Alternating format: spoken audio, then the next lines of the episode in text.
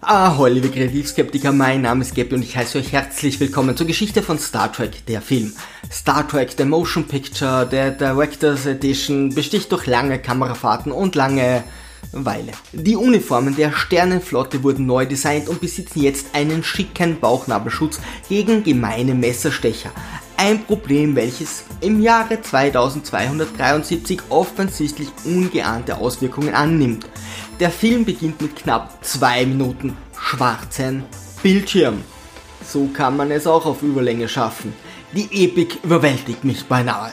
Eine blaue Wolke bewegt sich auf die Erde zu. Die Klingonen finden Wolken doof, also fliegen sie mit ganzen drei Schiffen hin. Ihr geringes Budget ist an ihrem schlecht aufgelösten 20 Zoll Bildschirm und den niedrigen FPS für nerdige Wiffzacks deutlich zu erkennen. Und das 2273. Da hatte ja der tragbare Röhrenfernseher von meiner Oma noch eine bessere Auflösung. Die Klingonen sind ein einfaches Volk, welches auf alle Probleme nur eine Antwort benötigt. Feuer.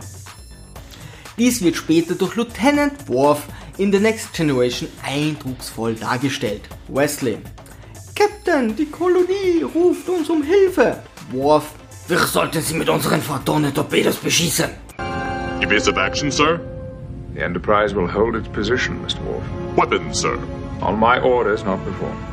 Data. Captain, das gegnerische Schiff ergibt sich. Worf. Wir sollten sie mit unseren Photonen-Torpedos beschießen. Security measures must be taken before we beam it on board. Thank you, Captain. Standing by. We should destroy the probe. Phasers are armed and ready. Treu. Captain, dort befinden sich nur Kinder. Worf. Wir sollten sie mit unseren Photonen-Torpedos beschießen. Captain, eine Wolke. Worf. Wir sollten sie mit unseren Photonen-Torpedos beschießen.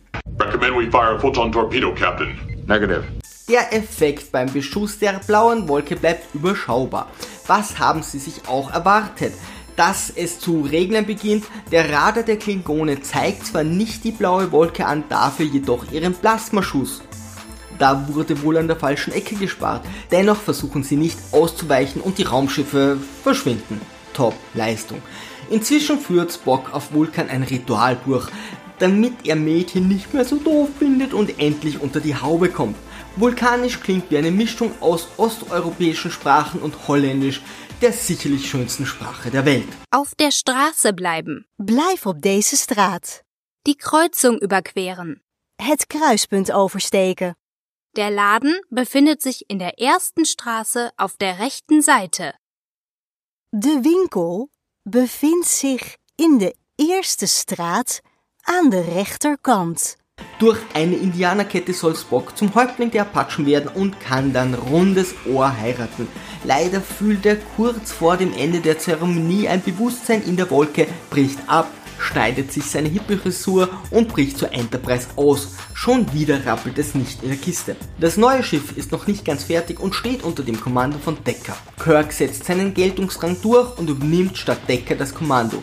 He is not amused. Kirk und Scotty fliegen mit einem Waschtrommel-Shuttle ganze 6 Minuten zum Schiff. Ich persönlich hätte jetzt nicht unbedingt die ganze Fahrt in Realzeit verfilmt gebraucht.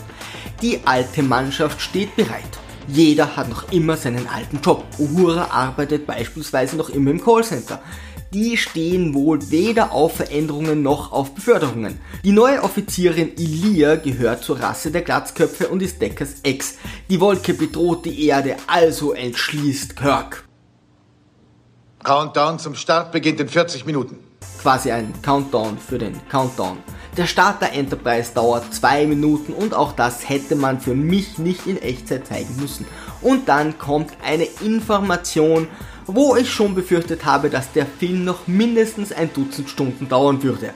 Um den Eindringling zum frühestmöglichen Zeitpunkt abzufangen, müssen wir es jetzt riskieren, den Warp-Antrieb einzuschalten, auch wenn wir uns noch im Sonnensystem befinden. Warp darf innerhalb unseres Sonnensystems nicht verwendet werden. Unser Sonnensystem hat einen Durchmesser von circa 150 Lichtstunden.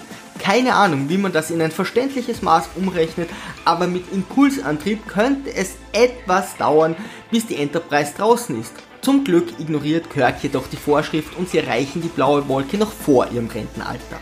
Auch die Enterprise versucht nicht den Plasmaschuss auszuweichen, doch zum Glück passiert nichts. Es fühlt sich auch niemand bemüßigt zu erklären, warum dieses Mal nichts passiert. Spock schafft es, eine Kommunikation mit der Wolke herzustellen. Wahrscheinlich hatte er eine SMS geschrieben, dass es bald regnen wird und darauf reagiert so eine Wolke logischerweise. Die Enterprise fliegt eine gefüllte Stunde in den blauen Dunst, wobei jeder Bildschirmschoner der 90er spannender war. Die Verbindungen zum Ende von 2001 Odyssee im Weltraum sind leider nur allzu deutlich. Auch das hätte man nicht in Echtzeit zeigen müssen. Die Wolke hackt sich in den Computer der Enterprise und geht die Militärdaten durch. Spock reagiert folgelogisch und zertrümmert die Tastatur des Computers. That's not how it works. Endlich bekommen wir weitere Informationen. Die Wolke ist Vicha, entführt Elia, bildet sie als Roboter nach und schickt die Kopie wieder auf die Enterprise zurück. Elia wurde so genau kopiert, dass auch noch ihre Gefühle für Decker vorhanden sind. Ich bin von Vicha programmiert. Zur Beobachtung und Kontrolle. Warum die richtige Offizierin getötet werden musste und nicht einfach kontrolliert wird, ist mir jetzt nicht klar, aber es macht Vicha auf alle Fälle unsympathisch. Interessiert hier jedoch niemanden. Decker reaktiviert Elias Erinnerungen und Liebe, wodurch sie bis zu Vicha selbst vordringen. Vor über 300 Jahren wurde eine Voyager-Sonde von der Erde mit dem Auftrag losgeschickt, Informationen zu sammeln und diese zu übermitteln. Die Sonde erreichte einen Maschinenplaneten. Versucht jetzt nicht auszurechnen, wie schnell so eine Sonde fliegt und wie weit sie in den 300 Jahren kommt. Es macht keinen Sinn. Mit Warp-Antrieb hätte die Föderation diesen Maschinenplaneten schon längst entdecken müssen. Er ist quasi vor unserer Haustür. Aber egal. Die Maschinen halfen der Sonde ihre Aufgabe zu erledigen. Die Maschinen bauten ein komplettes, technologisch weit überlegenes Raumschiff inklusive blauer Wolke um die Sonde herum, damit sie alle Informationen speichern konnte und schickten sie zurück. Nur den Staub vom Namensschild haben die Maschinen nicht entfernt und so wurde aus Voyager Vicha. V-G-E-R. Voyager. V-O-Y-A-G-E-R.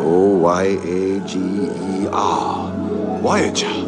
Man kennt sie, die unzuverlässigen Weltraumputzen, die das All einfach nie ordentlich durchfegen, weshalb das Schild auf einer Weltraumsonde verstaubt ist.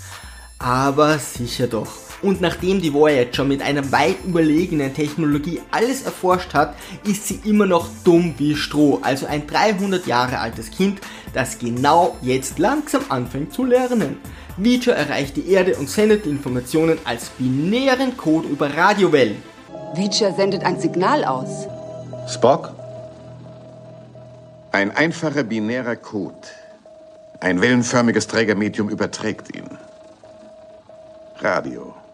Er verwendet also einen analogen Träger, um digitale Daten zu übermitteln. Da haben sie wohl tolle Begriffe aneinandergereiht, ohne sich zu überlegen, ob das auch nur den geringsten Sinn macht.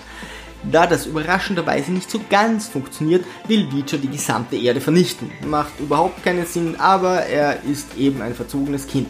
Kirk versohlt ihm den Hintern und Decker opfert sich, um die Daten direkt anzunehmen. Ende gut, gar nichts gut. Zumindest die Erde wurde gerettet. Liebe Kreativskeptiker, Segel immer straff halten und auf zum Horizont.